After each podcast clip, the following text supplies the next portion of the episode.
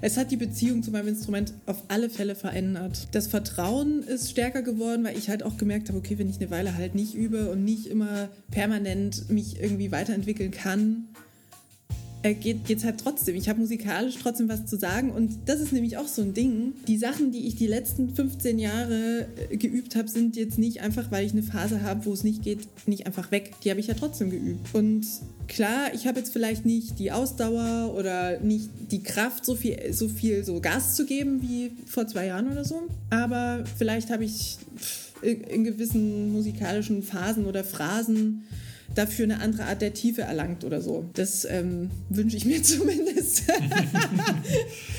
Herzlich willkommen zu einer neuen Folge von Wie übt eigentlich? Heute mit der Saxophonistin und Komponistin Theresia Philipp. Theresia zählt zu den gefragtesten MusikerInnen in der deutschen Jazzszene momentan. Gerade letzten Monat war sie als Instrumentalistin des Jahres für den Deutschen Jazzpreis nominiert und hat ihn mit Sebastian Grams Hardboiled Wonderland dann auch gewonnen. Scheinbar ganz nebenbei komponiert sie auch noch und gewinnt ebenfalls hier Preise und Stipendien. 2021 lud sie die HR Big Band als musikalische Leiterin für ein Projekt ein. In der Corona-Zeit erkrankte Theresia allerdings an Covid und leidet seither an den Folgen. Das sogenannte Long-Covid-Syndrom betrifft schätzungsweise 10% aller Infizierten. Besonders das chronische Fatigue-Syndrom macht den Betroffenen dabei am meisten zu schaffen.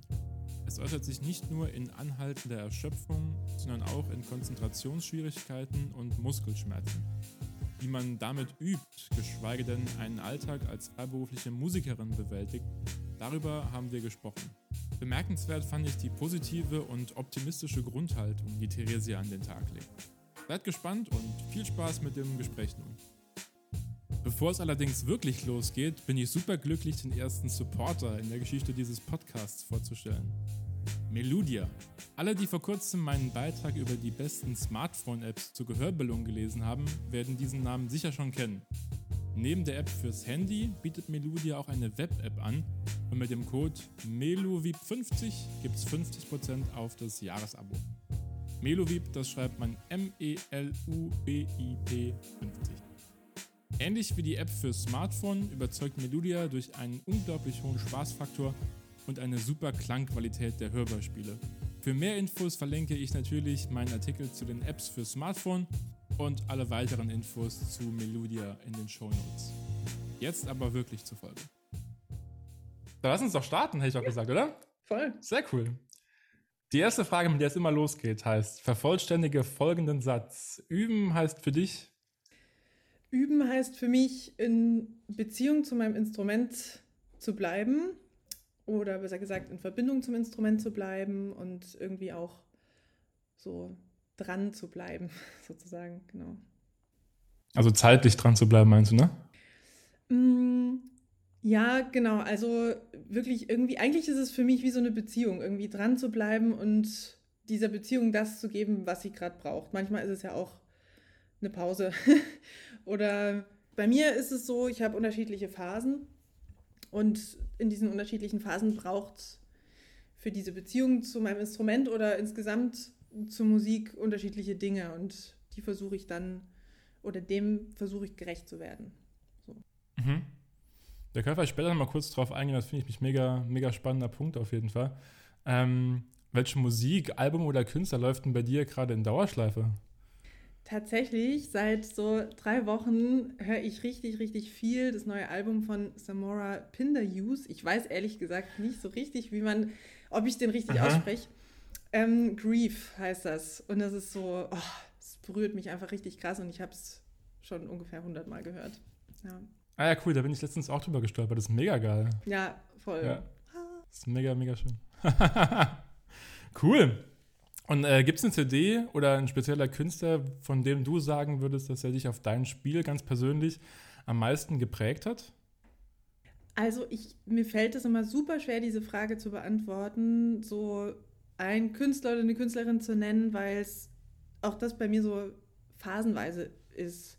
Also so der erste Saxophonist, der mich richtig krass geprägt hat, war Cannonball Adderley und das ist jetzt aber halt seit einigen Jahren gar nicht so das, was ich höre oder was ja, mich inspiriert, sage ich mal. Deswegen ist es immer so phasenweise. Dann hatte ich eine ganz krasse Ornette, Ornette Coleman Phase und dann war es mal, also genau, Chris Beat auf jeden Fall und äh, Jakob Bro und Brian Blade auf alle Fälle. Ja.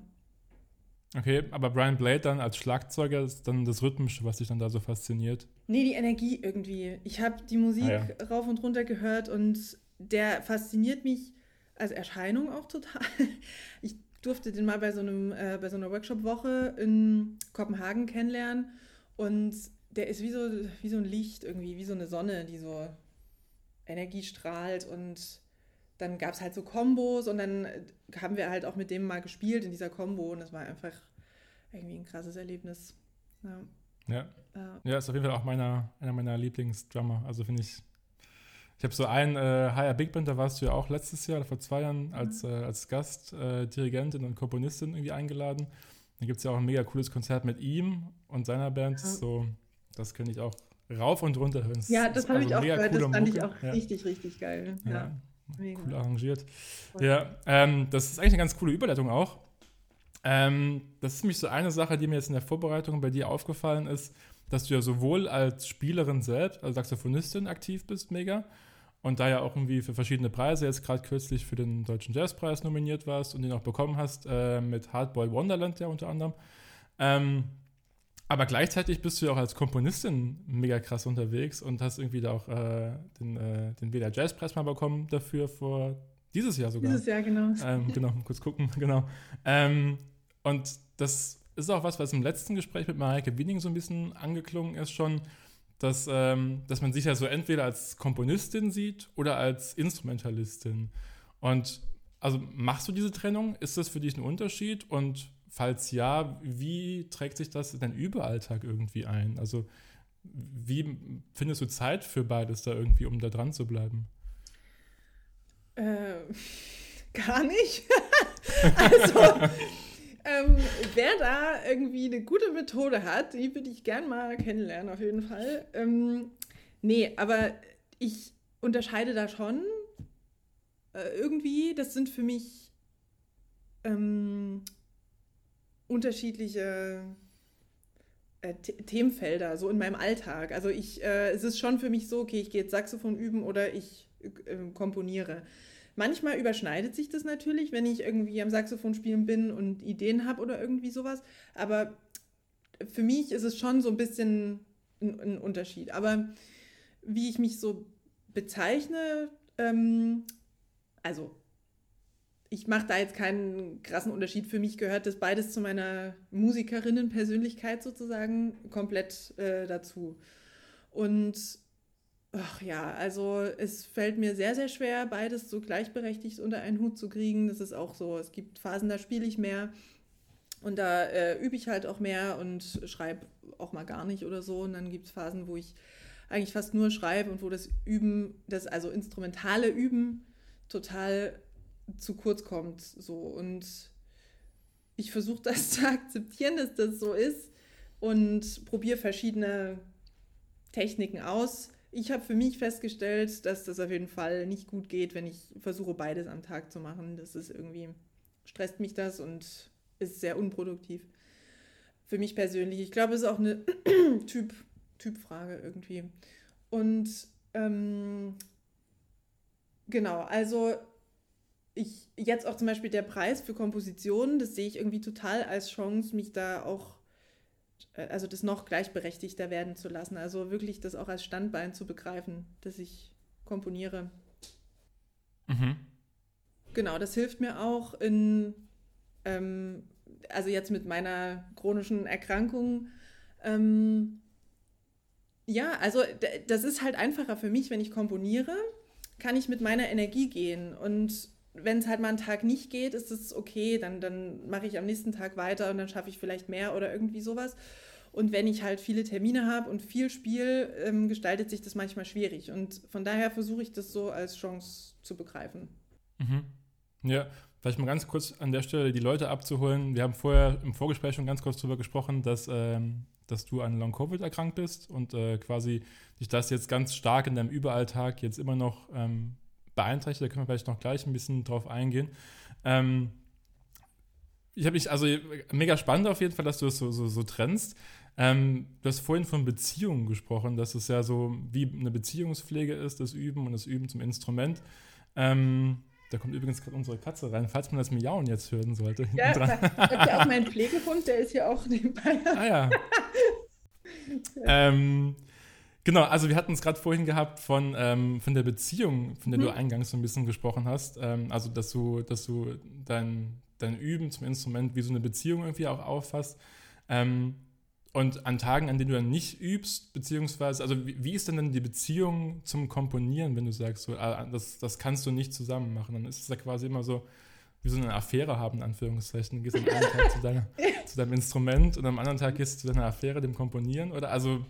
Nee, für mich persönlich ist das irgendwie ähm, die Beziehung zum Instrument ist dann im Optimalfall, also es geht ja immer um, für mich um Verbundenheit, so, um. Mhm dass ich wirklich möglichst nah und tief mit der Musik, mit dem, was ich mache, so verbunden bin. Und da das Instrument ähm, nichts ist, was also ein Teil meines Körpers ist sozusagen, muss ich, also möchte ich das halt ähm, trainieren und so pflegen. Das ist so.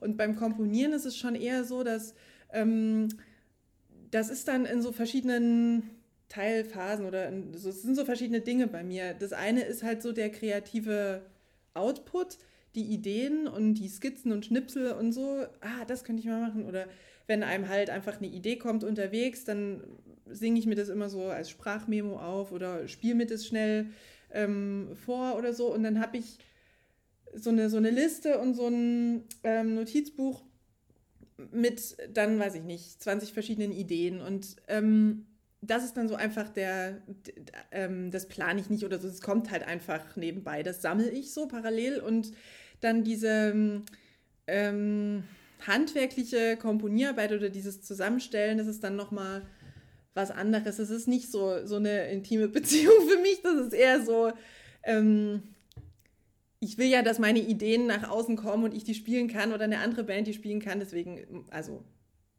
muss ich das halt machen. So. Es klingt mhm. jetzt vielleicht komisch, aber es ist so ein bisschen ähm, ja, Abarbeit, Arbeit sozusagen.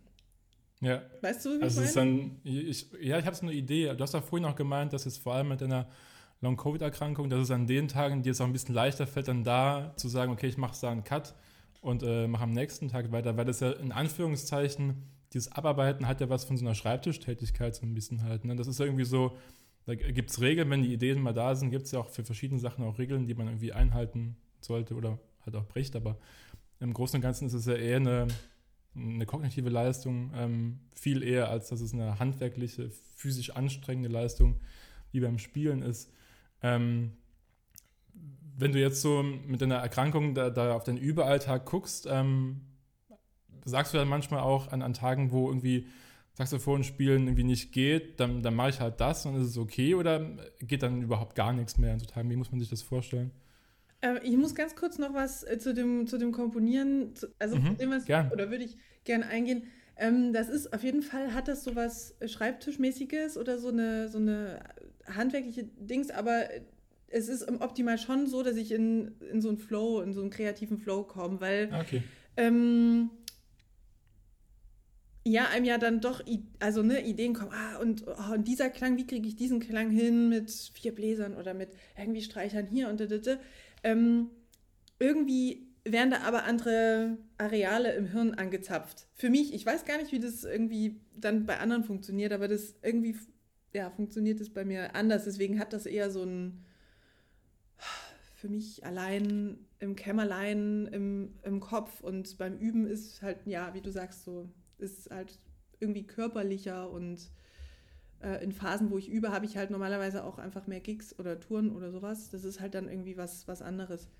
Ähm, genau, und zu deiner, zu der Frage, oh, ja, es gibt Tage, da habe ich, hat vielleicht der eine oder die andere schon mal gehört, das Fatigue-Syndrom. Da bin ich einfach so erschöpft, dass gar nichts geht. Da kann ich nur im Bett liegen. Und dann gibt es Phasen, wo ich, ähm, wo das nicht das Hauptproblem ist, sondern ich andere körperliche Symptome habe, wie irgendwelche Schmerzen irgendwo in den Gelenken, in der Lunge, so. Mm.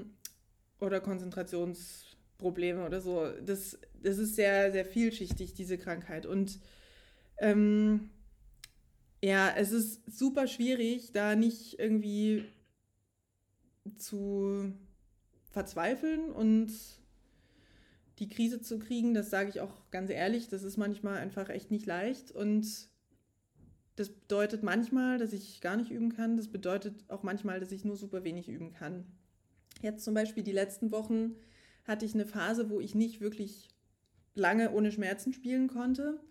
Und da irgendwie dran zu bleiben, da muss man halt so seinen Weg finden. Und das bedeutet halt manchmal auch einfach. Okay, die Katze habt ihr ja alle schon gehört. Das war allerdings nicht die einzige kleinere technische Unterbrechung, die wir während des Gesprächs hatten. Mitten in Theresias Antwort hat sich mein Ton verabschiedet und meine eher schlechten Lippenleseskills haben nicht gereicht, um die komplette Antwort wiederherzustellen. Daher hat Theresia gleich nochmal ein bisschen ausgeholt. Übrigens, der Podcast ist jetzt auch bei Steady. Diese deutsche Plattform unterstützt PodcasterInnen mit ihren Inhalten, die Unkosten, zum Beispiel für Hosting und anderes, zu decken. Ihr könnt auch Wie übt eigentlich jetzt darauf finden und mich unterstützen. Jeder Supporter und jede Supporterin kann die Folge bereits einen Tag vor Erscheinung hören und erhält Zugang zu den Themenfolgen in der Sprechstunde, die demnächst auch als Podcast erscheinen. Schaut doch mal rein und unterstützt mich. Ähm, die letzten Wochen waren auf jeden Fall so, dass ich nicht so lange ähm, ohne Schmerzen spielen konnte. Und das ist halt eine mega krasse Herausforderung, weil ich habe jetzt halt schon irgendwie so ein paar Projekte zu spielen und da geht es jetzt auch gar nicht darum, irgendwie mich, sage ich jetzt mal, instrumentaltechnisch weiterzuentwickeln, sondern einfach, also nicht schlechter zu werden so. Und das bedeutet halt konkret auch tatsächlich in meinem Fall, also in, in so einer Phase, dass ich manchmal zehn Minuten spiele und dann merke ich, krass, es geht nicht, weil ich krieg, also ich krieg Schmerzen. Das ist auch, also je nachdem, wie stark der Wille ist oder wie stark der Druck ist oder so, im Studium kannte ich das von mir und auch von anderen Leuten, dass man dann in den Schmerz reinübt, weil man denkt, so man muss jetzt powern und sonst wie viel irgendwie üben und so. Das ist immer irgendwie eine scheiß Idee. ähm, ist nie gut, also psychologisch gesehen sowieso nicht, aber auch tatsächlich merkt sich das Gehirn irgendwann, aha, wenn ich spiele, habe ich Schmerzen. Und so entstehen halt auch, also chronische Schmerzen beim Üben zum Beispiel. Das haben manche vielleicht so mit Sehenscheidenentzündungen, also kennt mhm. das vielleicht der eine oder die andere. Naja, auf jeden Fall ähm, muss ich halt da super krass diszipliniert sein, dann aufhören, Pause machen, dann wieder zehn Minuten und so weiter. Und also das erfordert halt für mich noch sehr viel mehr Disziplin, als einfach ganz normal zu üben und einen normalen Überalltag zu haben. Weil ich dann diese zehn Minuten, die ich habe, halt auch, ne, muss man gut nutzen und ähm, es ist auch eine Chance, Prioritäten zu setzen, weil man, also es geht sonst nicht anders. Ich muss krass Prioritäten setzen, was ist jetzt wirklich wichtig zum Üben, was ist jetzt mir wirklich wichtig zu machen und so. Ähm, genau. Aber es ist auf jeden Fall also ist da, ich brauche das jetzt auch nicht schön reden, das ist auf jeden Fall schwierig so. Ja. Mhm. Ja, da fallen mir spontan zwei Sachen eigentlich mir irgendwie schwierig vorstellen könnte. Das eine, du bist ja auch freischaffend als, als Musikerin tätig, ne? Also wie machst du das dann bei Konzerten, wenn irgendwie, wenn du weißt, okay, du hast so einen Tag und du musst abends einen Gig spielen? Also kannst du dann spielen? Irgendwie geht das dann irgendwie oder ist das dann irgendwie eigentlich ein Ding der Unmöglichkeit? Also ich versuche natürlich nicht so kurzfristig abzusagen, weil ich natürlich auch nicht ähm, unzuverlässig sein möchte. Das ist ja ein total großes Problem in unserem Beruf. Mhm. Also ne, so. Ähm, ja, es geht meistens dann schon irgendwie. Ich versuche, ähm, dass ich muss es vorher planen. Ich muss, ich habe jetzt gelernt in den letzten anderthalb Jahren, mir das so zu planen, dass ich drei, maximal vier Tage so, also arbeiten kann im Prinzip und dann brauche ich einfach drei, vier Tage Pause. Das ist einfach so. Mhm. Und ähm,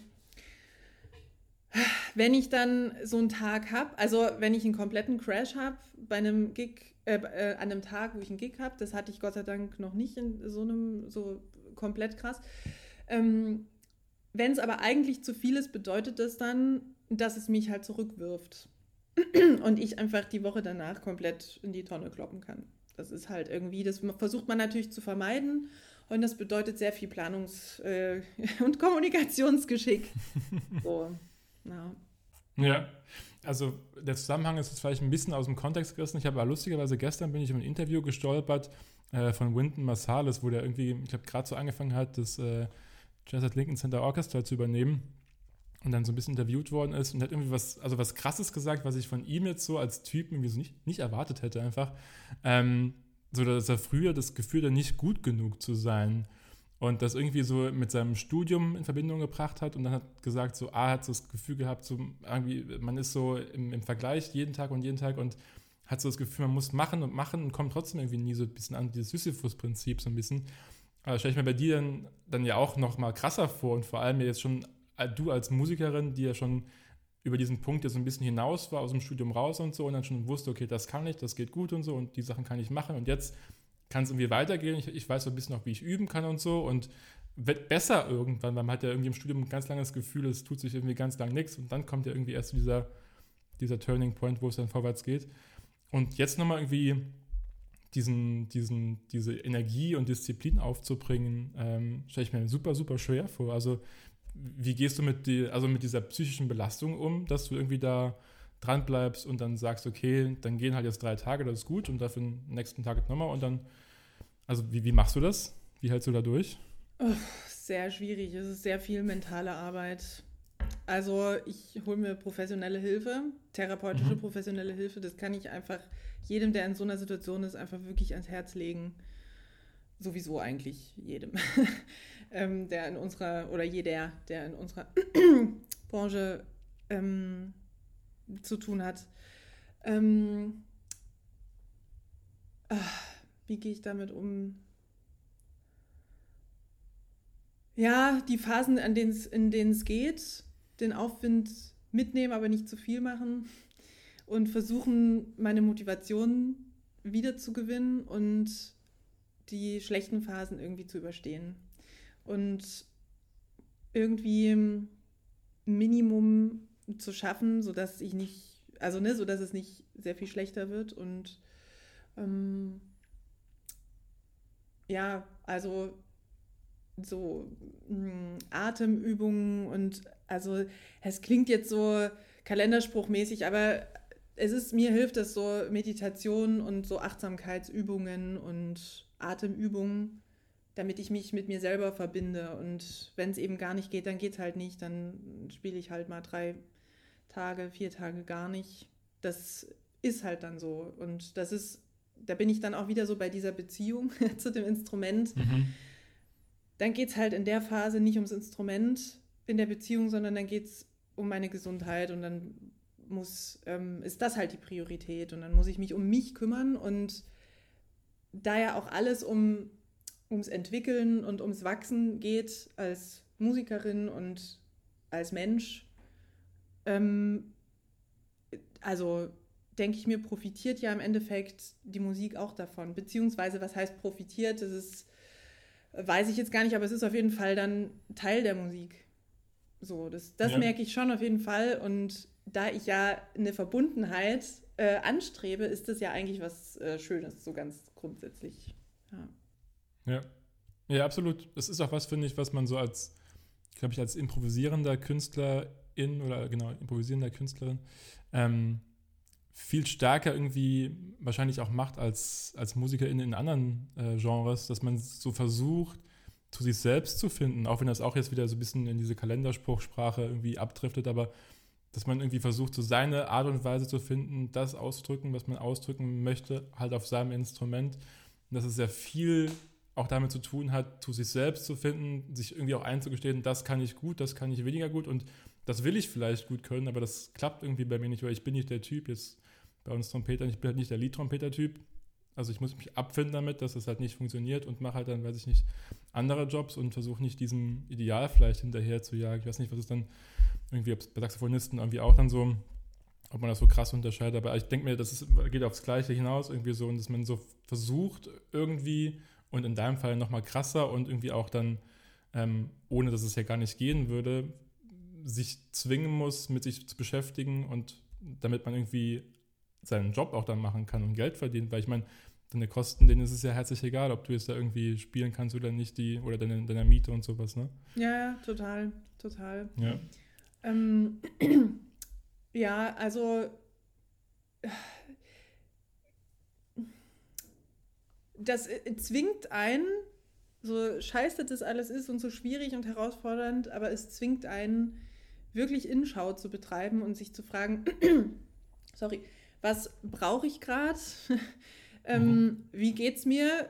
Ähm, und äh, was tut mir gut und was gibt mir Kraft auch oder Motivation oder so. Und dann auch ganz unabhängig von der Musik, aber dann kommt man auch logischerweise ähm, beim Musikmachen, bei den Jobs, die man macht und annimmt und annehmen kann oder möchte, ganz automatisch dahin, eisenhart Prioritäten zu setzen. Und das ähm, führt dann auch dazu, äh, dass ich dann vielleicht eher Sachen mache, die mir halt wieder Energie geben, anstatt mir Energie zu nehmen.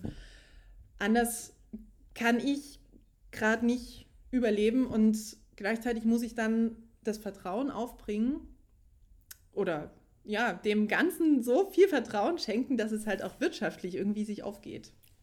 Ja. Ja. Würdest du dann abschließend. Kann ich mir gut vorstellen, auf jeden Fall. Aber würdest du abschließend vielleicht zu dem Thema dann sagen, dass es die Beziehung zu deinem Instrument verstärkt hat? Oder eher, dass du manchmal den Punkt hattest, wo du sagst, so, boah, krass, hätte ich jetzt einen Bürojob, wäre irgendwie cooler. Also cooler im Sinne von sicherer. Ja, klar, die Momente habe ich auf jeden Fall, auf jeden Fall. Es hat die Beziehung zu meinem Instrument auf alle Fälle verändert. So. Das Vertrauen ist stärker geworden, weil ich halt auch gemerkt habe, okay, wenn ich eine Weile halt nicht übe und nicht immer permanent mich irgendwie weiterentwickeln kann, äh, geht es halt, geht's halt trotzdem. Ich habe musikalisch trotzdem was zu sagen und das ist nämlich auch so ein Ding ich meine, das ist vielleicht, äh, wenn man Trompete oder Posaune spielt, nochmal was anderes, wegen, ne, so die ganze Zeit irgendwie mhm. Muskelaufbau. So, ja. Ja. Ähm, aber die Sachen, die ich die letzten 15 Jahre äh, geübt habe, sind jetzt nicht einfach, weil ich eine Phase habe, wo es nicht geht, nicht einfach weg. Die habe ich ja trotzdem geübt. So. Und klar, ich habe jetzt vielleicht nicht die Ausdauer oder nicht die Kraft, so viel, so viel so Gas zu geben wie vor zwei Jahren oder so. Aber ähm, vielleicht habe ich in gewissen musikalischen Phasen oder Phrasen dafür eine andere Art der Tiefe erlangt oder so. Das ähm, wünsche ich mir zumindest. ja, keine Ahnung. Ja, aber ich finde es cool. Du hast eine, eine, sehr trotzdem positive Einstellung der Sache gegenüber. Du könntest ja auch jetzt mega resignieren und sagen, ja, alles Kacke und so und einfach dich auch diesem Schicksal so hingeben und in, in diesem Leid man sich so suhlen und so. Aber ich finde, du hast eine super positive Einstellung. Man merkt so ein bisschen, dass, dass, dass, sich, dass das schon so eine Verbundenheit mit dir gibt und so. Also so wie du sprichst, das finde ich irgendwie ja, also, und sehr cool auf jeden Fall. Cool. Das ist schön, äh, das Feedback zu kriegen. es gibt auf jeden Fall die Tage, wo ich einfach nur oh, irgendwie, wo ich sehr verzweifelt bin, sagen wir es so, und wo mir der Zustand ähm, nahe geht und ich da echt sch schlecht mit klarkomme. Und es ist ein langer Weg der Akzeptanz. Ähm, ja, es, es, ist ein, es ist ein Weg so und ich versuche mein Bestes. ja, ja, kann ich mir gut vorstellen. Ähm, um vielleicht einen ganz krassen Themensprung einmal an der Stelle zu machen.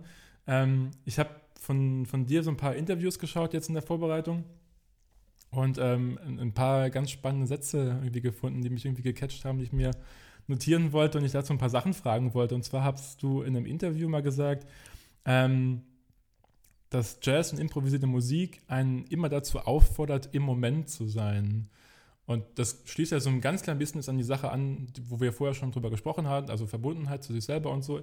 Ähm, was ich dann spannend finde, also das eine auf der Bühne logischerweise im Moment zu sein, aber ja auch irgendwie ähm, im, im, im Übezimmer im Moment zu sein und da auch diesen Fokus dann zu schaffen, also dann links und rechts sowohl beim Gig alles auszublenden und sich auf das zu konzentrieren, was man sagen möchte und beim Üben auf das zu konzentrieren, was man machen möchte. Ähm, hast du da irgendeine Art Strategie, Konzept, um, um in diesen Moment so reinzukommen? Mm. Ähm.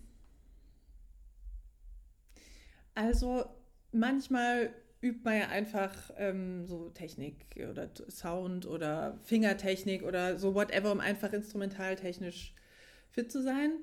Und da versuche ich zum Beispiel, damit es nicht einfach nur so äh, runtergedudelt ist, immer ins Detail zu gucken. Und das ist für mich irgendwie ein total gutes Tool, um so in den Moment zu kommen. Mhm echt irgendwie bei langen Tönen oder so wirklich irgendwie so sich da so komplett reinzugeben. Wie klingt jetzt der Ton? Wie, wie ist die Soundcharakteristik? Wie ist die Dynamik? Also so diese ganzen wirklich ins Detail gehen und sich auf eine Sache vielleicht auch dann nur mal zu konzentrieren. Wie wenn ich jetzt meine Technik-Finger ähm, Einspielübungen mache, dann mich darauf zu konzentrieren, wie ist mein Ansatz, wie oft hole ich Luft, also mich so in, wie ist die, jetzt die Situation, so meine äh, hinzuhören und hinzuspüren, zu gucken, wie, ne, wie ist es mit der Lippe, wie ist es mit der Luft und so ähm, und damit in den jetzigen Moment mich zu holen. Genau. Mhm. Und manchmal, ähm, zum Beispiel eben, wenn es mir nicht so gut geht oder sowas, ähm, und ich ja nicht so viel schaffe, dann improvisiere ich einfach. Also dann übe ich jetzt nicht im klassischen Sinn, sondern ich spiele einfach frei, weiß ich nicht, Viertelstunde, 20 Minuten und ähm, das ist dann jetzt nichts technisch mega krasses oder so, aber dann damit irgendwie übe ich meine Verbindung zum, zum Instrument und zum Moment und manchmal ist es halt auch mega uninspirierend oder so. Ähm, aber das ist, finde ich, trotzdem eine gute, eine gute so Übestrategie genau. Das ist dann vielleicht auch so ein bisschen auch anschließend nochmal, ähm, was, was dich auch dann zwingt, so ein bisschen zu priorisieren, ist auch vor allem, du hast ja vorhin gemeint, du hast so meistens so 10, 15, 20 Minuten Chunks, in denen du so ein bisschen üben kannst. Ähm, also wie machst du das dann in der Auswahl, dass du dann sagst, okay, also das zwingt dich ja irgendwie, den, den Tag sehr genau zu planen irgendwie. Ne? Auch vor allem, wenn du so in, diese, in diesen Fokus reinkommen willst, dass man dann versucht, ähm, sich irgendwie nicht bei, weiß ich nicht, wenn man am Tag drei Chunks zur Verfügung hat, dass man nicht irgendwie dreimal sich ähm, auf, auf Dynamik zum Beispiel konzentriert, sondern irgendwie versucht beim, beim zweiten Mal, wenn man, weiß ich nicht, solche Fingerübungen macht, ähm, dann auf den Ansatz oder auf die, dass die Klappen irgendwie angeschlagen werden, ordentlich zu konzentrieren. Ähm, also führst du Übetag zum Beispiel, da geht die Frage so ein bisschen hin, ähm, führst du Übetag zum Beispiel, Übetagebuch, ähm, oder, oder wie versuchst du dich dazu organisieren, dass du da irgendwie auch dann so, so einen Fortschritt dokumentieren kannst? Ähm, nee, ich führe kein Übetagebuch. Ich habe aber schon, also ich, äh, ganz grundsätzlich bin ich schon eine sehr strukturierte Person und ich habe sehr, sehr diszipliniert irgendwie und genau geplant, geübt, ganz viele Jahre.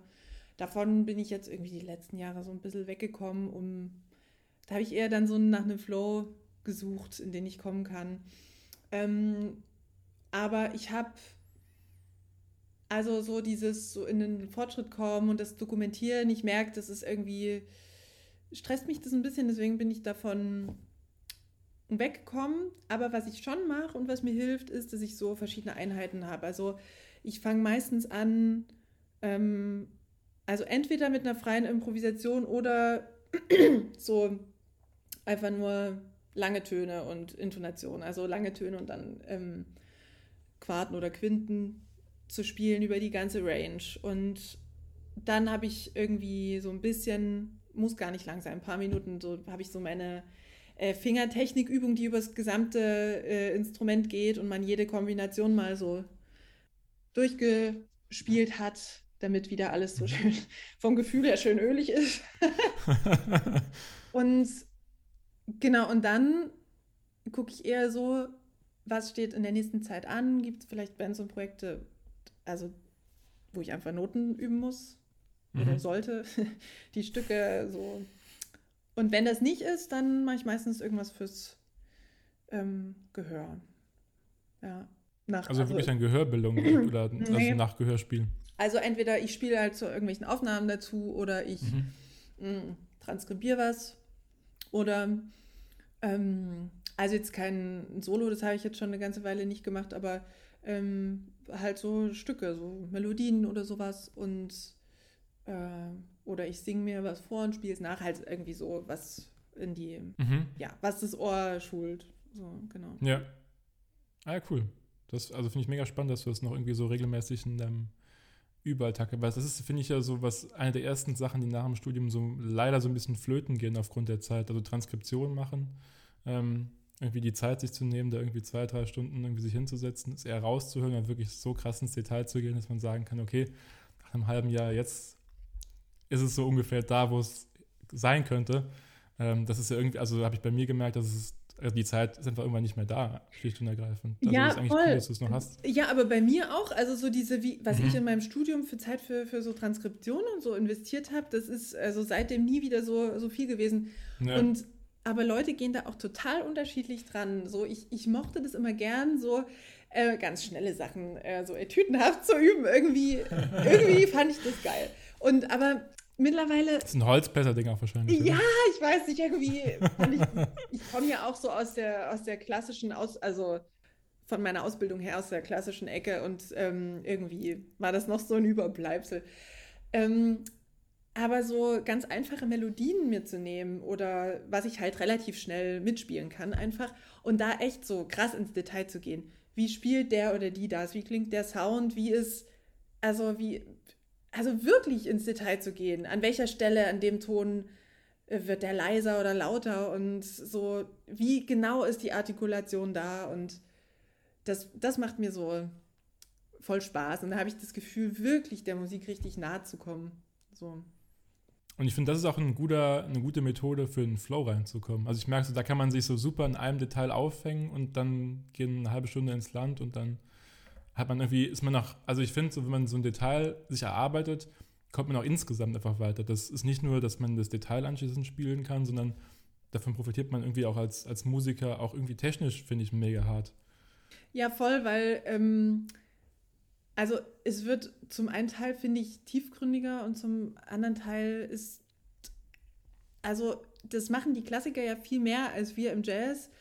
Ähm, also diese ganzen zum Beispiel Dynamikunterschiede. Also wann übt man das denn mal? Diese, dieses komplette Spektrum. Mhm. Also wann kann man das über die komplette Range komplett abrufen?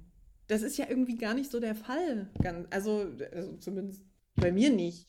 So dieses Voll, wirklich so, so ins, also so ran, ranzoomen. Mhm. So eintauchen. Ja, das finde ich irgendwie sehr spannend. Ja, ja, voll. Das Zitat, was ich vorhin eingangs zitiert hatte, das ging anschließend noch weiter. Ähm, und zwar hast du dann nach dem, nach dem Eingang da gesagt, ähm, und dass, dass, dass der Jazz einen immer aus seiner Komfortzone auch rausbringt. Und das ist auch ein Punkt, wo ich im letzten Gespräch mit Maike Wieding kurz drüber gesprochen hatte. Ähm, und das finde ich mega spannend, diese Komfortzone, weil das, also ist auf jeden Fall so ein geflügeltes Wort, was alle mal gern so nutzen und so, aber am Ende so, so, also so Bottomline, was ist das für dich und also wie schwer ist es dann in der Situation da rauszukommen für einen Einzelnen? Ähm, deshalb, also wie stellst du das an für dich? Also wie würdest du sagen, ähm, schaffst du es dann irgendwie den, den aus der Komfortzone in den Situationen rauszukommen? Ja, mutig sein irgendwie. Mutig sein und Vertrauen entwickeln oder Vertrauen haben. Ähm, und sich irgendwie immer wieder ins Unbekannte stürzen und auch den anderen vertrauen, wenn man jetzt, also es gibt ja verschiedene Situationen so, wenn man jetzt so persönlich Entscheidungen trifft im Leben, wo geht man hin, was, was macht man, was sagt man zu, was sagt man ab. Es gibt ja verschiedene Situationen, in denen man äh, besser mutig ist, weil es einem nützt oder weil, es einen ähm, sich weiterentwickeln lässt und aus der Komfortzone eben rausbringt. Und dann gibt es so diese alltägliche Situation für uns auf der Bühne, in der wir das äh, machen oder eben auch nicht machen. Mhm. Es ist halt mega langweilig für mich, ähm, wenn man halt immer, also wenn ich langweile mich manchmal echt selber, wenn ich dann so Aufnahmen von mir höre, wo ich dann denke, oh, spielst du jetzt schon wieder das oder so. Das kennt bestimmt jeder irgendwo.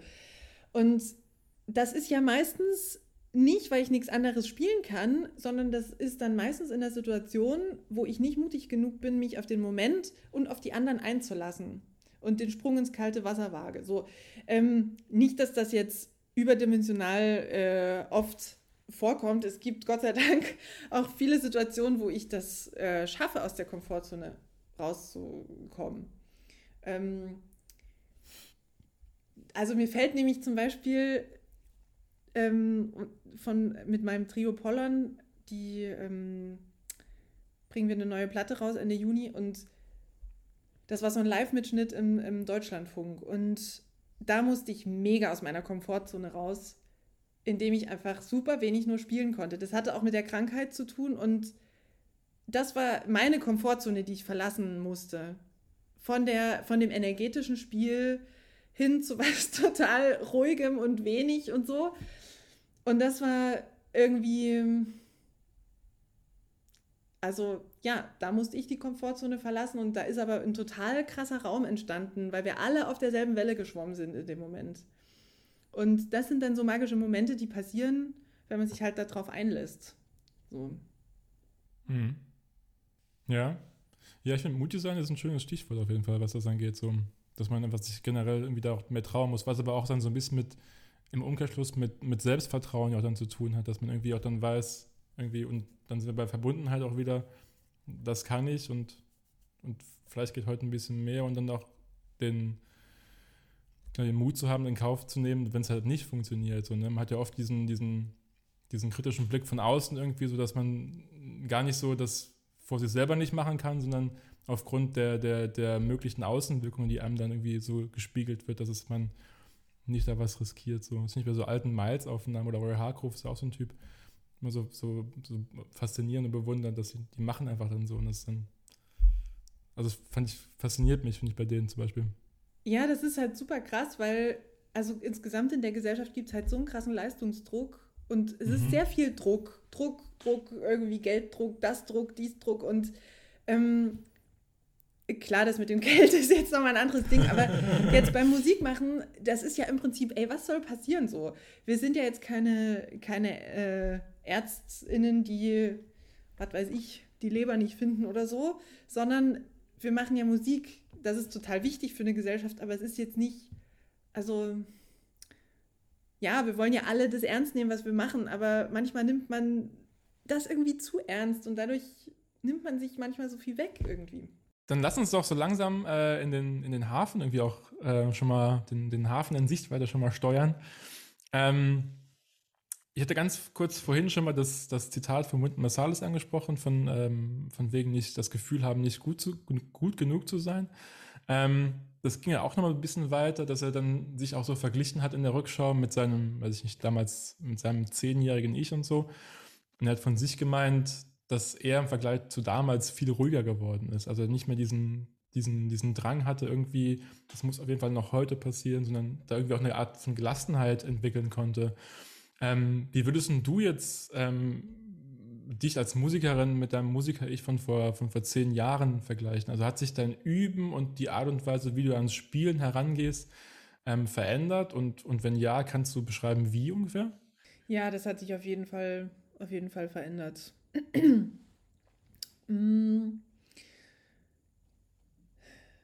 ich, es, mein, das Üben ist ähm, weniger diszipliniert geworden im Sinne von, ähm, ich habe einen ganz klaren Übeplan und eine ganz, ganz klare Übestruktur, die ich jeden Tag durchziehe, auf jeden Fall. So, das war bei mir irgendwie ganz klar so. Und das hat sich verändert, das ist nicht mehr so. Ähm, Genau, es ist auf jeden Fall in gewisser Ebene entspannter geworden und offener. Mhm. Ähm, Aber ist es nur aus Zeitgründen ist geschuldet, dass du nicht mehr, dass du nicht mehr diesen, diesen ganz detaillierten Strukturplan Tag für Tag mache ich das und das und das und das haben kannst? Oder, oder kannst du, oder sind es andere Gründe, warum es nicht mehr reicht? Oder bereust du es auch gar nicht vielleicht sogar? Äh, nee, ich bereue es eigentlich nicht. Das war auch schon irgendwie eine okay. bewusste Entscheidung, weil irgendwann hatte ich halt auch einfach irgendwie keinen Bock mehr. Also es, es war, ich habe mich auch sehr, sehr krass darüber identifiziert so. Mhm. Mm. Und es war total wichtig für mich persönlich auch da rauszukommen irgendwie und in andere Dinge zu, zu entdecken, weil für mich funktionieren bestimmte Dinge in der Musik nicht so strukturiert einfach. Ähm, da muss ich mir Zeit nehmen, da muss ich auch den Kopf frei haben. Auch das Komponieren ist natürlich viel mehr als früher geworden bei mir und ähm, ja, da das geht irgendwie, für mich funktioniert es nicht, dann da irgendwie noch so ein, so ein Übe, so eine krasse Übestruktur zu haben, die ich auf jeden Fall machen muss oder so. Mhm. Damals von mir total irgendwie abverlangt und so. Und es war auch, also das war auch gut für diese Zeit damals. Das war total mhm. wichtig und das hat mir, hat mich total weit gebracht, instrumentaltechnisch, aber irgendwann war dann gut, dann war Zeit für, für, für eine andere Art der Struktur. So. Ja. Darf ich ja nachfragen? Du hast gerade vorher gemeint, du hast dich da sehr stark mit dem Ich gehe immer so viel üben identifiziert. Also, was meinst du damit? Also so viel geübt habe ich gar nicht, wie, wie andere, die dann irgendwie fünf Stunden üben gegangen sind, das konnte ich gar nicht. So, so lange konnte ich mich mhm. nie konzentrieren. Ich war aber sehr eisenhart mit dem, okay, eine Stunde das, dann mache ich eine Viertelstunde Pause, dann übe ich eine Stunde das und also das war so sehr und dann eine halbe Stunde Klavier, eine halbe Stunde Klarinette und das, also es war so die komplette Palette einmal abgedeckt, in eine Struktur mhm. gepackt, die für jeden Tag gilt und dann habe ich das über ganz viele Jahre so gemacht. Ähm, und äh, ja, so, ich finde es schon schwierig, äh, wenn man seinen Wert und seine Identität als Mensch äh, zu einem großen Teil daraus schöpft. So, das mhm. habe ich für mich gemerkt, war das einfach wichtig, mich davon auch ab einem gewissen Punkt wieder zu emanzipieren, sage ich mal. Und, ja. Ja, genau. Ist auch für die Musik gut, weil halt, also die Musik speist sich ja aus so vielen Bereichen des Lebens, andere Kunstformen, an, persönliche Erlebnisse, also aus allem, mhm. da ist es ja auch total wichtig, offen für alle möglichen Sachen im Leben zu sein und dann nehmen halt andere Sachen mal mehr Platz ein und das ist total wichtig, auch offen dafür zu sein, finde ich. Ja. Aber das ist spannend, dass du das sagst, weil mir ging es nämlich ähnlich im Studium. Ich habe auch dann, ich war auch so ein Typ gewesen, der sich so morgens um 8 Uhr und dann halbe Stunde irgendwie Klavier, halbe Stunde das, dann irgendwie zur Uni, irgendwie dann nochmal irgendwie Trompete und keine Ahnung und dann bis abends um neun und dann am besten jeden Tag. Ähm, und habe mich auch immer schlecht gefühlt an den Tagen, wo ich nicht zum Üben kam. Und muss aber feststellen, seit die Zeit dafür nicht mehr reicht, ähm, bin ich im Vergleich zu damals viel eher im Flow beim Üben als damals. Das war früher eher so, so eine, ah ja, kam mal und da war es gut. Aber inzwischen, ich finde, durch dieses Detail, detailreiche Üben und irgendwie sich auch so, sich irgendwie mal eine Woche lang irgendwie versuchen, ich mache mal eine Woche, weiß ich nicht, irgendwie die Direktheit des Anstoßes zum Beispiel, ähm, dass man sich darauf einlässt, hat man, habe ich inzwischen das Gefühl, dass man viel weiterkommt beim Üben, als diesen, diesen Übeplan so abzuspulen. Ich weiß nicht, ob du das bestätigen kannst jetzt aus deiner Perspektive dann auch, oder? Ähm, ja, irgendwie schon, auf jeden Fall. So insgesamt. Gewisse Sachen konnte ich damals aber spielen, also rein technisch, die ich jetzt nicht einfach so abrufen könnte mehr. Das mhm. kann ich schon so ehrlich sagen. Aber vielleicht ist es auch überhaupt nicht schlimm. Also, also wer will das hören? Also, ne, das ist so, so, nee, das klingt jetzt irgendwie so blöd. Das kann ja auch jeder so machen, wie er will, aber ähm, für die Musik, für das, was ich eigentlich, was mir wichtig ist an Musik machen und vermitteln und so, ähm, mhm. dafür ist es vielleicht nicht unbedingt wichtig. So. Ja ich denke, wenn man so verschiedene Sachen durchgemacht hat, an Übetechniken oder Prinzipien oder so, das ist auf jeden Fall mega hilfreich. Ich, also für mich ist es immer eine Herausforderung. Also es ist ja auch eine Typfrage. Mhm, voll. Irgendwie. Ich bin eher so, also scannermäßig veranlagt. Also ich kann mich nicht drei Stunden auf eine Sache konzentrieren. So, mein Flow ist dann kürzer und es ist auch okay und dann mache ich halt was anderes. So, und es ist voll die Typfrage. Und bis ich das mal geschnallt habe, sind halt auch irgendwie äh, drei Studienjahre vorbei gewesen. So. Absolut, ja. Aber es ist ja cool, man hat damals die Zeit ja auch gehabt, für sich dann dem auch so hinzugeben und dann das auschecken zu können. Ja, das ist irgendwie auch Teil von so einem Studium. Ja, muss man halt einfach ja. für sich rausfinden im Prinzip. So, genau, ja. Ja, ja nee, spannend auf jeden Fall. Ähm, yes, wir kommen schon zum, zur kleinen Schlussrunde. Ähm, was lernst du gerade oder was übst du gerade, was du noch nicht kannst, darf auch gerne nicht musikalisch sein? Auf die Fragen habe ich mich jetzt nicht vorbereitet. Nee. Sowas aber auch. Sowas aber auch. Als, als Fan der Show. Ja, ja, da habe ich jetzt nicht dran gedacht. Nee, aber ähm, ha, ich übe gerade. Ähm, also auf dem Saxophon übe ich gerade, was ich noch nicht so gut in mein Spiel eingefügt hat, in, in den Altissimo-Bereich mit mhm. zu integrieren in mein äh, interaktives Spiel. ähm, und tatsächlich irgendwie male ich gerade ganz viel. Und ah, geil. Mhm, das ist so mein Corona-Hobby, äh, was sich irgendwie ausgeweitet hat und ähm, was sich irgendwie auch krass befruchtet, habe ich so den Eindruck. Ähm, bist du so ein, so ein Typ äh, realistischer Maler, Malerin? Nee, oder bist du eher so abstrakt, so abstrakt eher so? Okay. ja, ja. Ja, ja, also so für mich halt als, als Hobby so. Und, ah, voll schön. Ja, das, und das cool. schult, das ähm, schult nämlich ähm, auch richtig krass, so in den Moment zu kommen und dem Flow sich hinzugeben und ähm, ja, dem zu vertrauen so. Mhm. Also ich mache das jetzt nicht nach einer Struktur, sondern einfach so frei. Nehme ich mir halt eine Stunde, zwei ja. Zeit, wenn es gerade passt und ähm, dann entsteht halt irgendwie, entsteht halt irgendwas. So.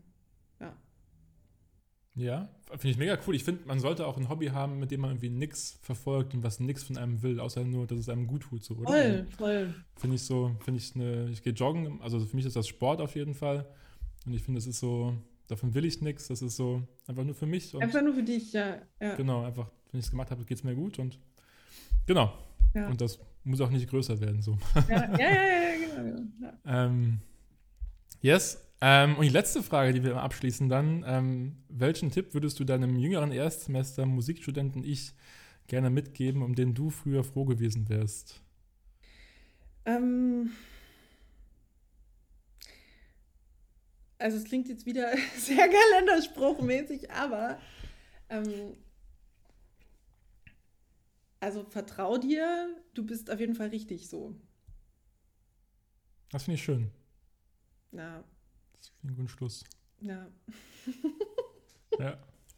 Yes, du, das war doch, das war eine gute Stunde, es war geil, es hat mega Spaß gemacht. Vielen ja, Dank auch. dir. Vielen Dank dir auch. Trotz der kleinen äh, technischen Schwierigkeiten, die wir dazwischendurch hatten, aber